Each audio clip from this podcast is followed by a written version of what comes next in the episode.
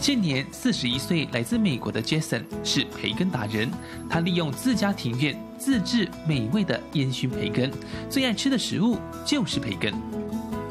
The reason why I started is because the um, it, I guess it depends on the government situation, but sometimes the Taiwan government will stop importing different pork products, and I understand that.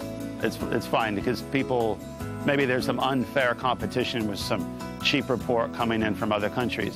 So because that because that started, I couldn't buy any more bacon, and um, I I realized like, oh yeah, I'm a cook, I can do that.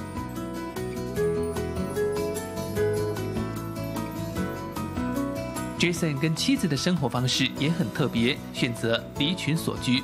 住在汐止五指山上，过着隐居的山林生活。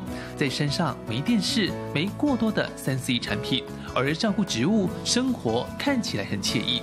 但其实，在他三十岁之前，日子过得比谁都还要忙碌。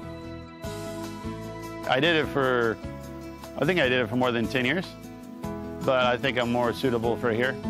Um, I guess that you.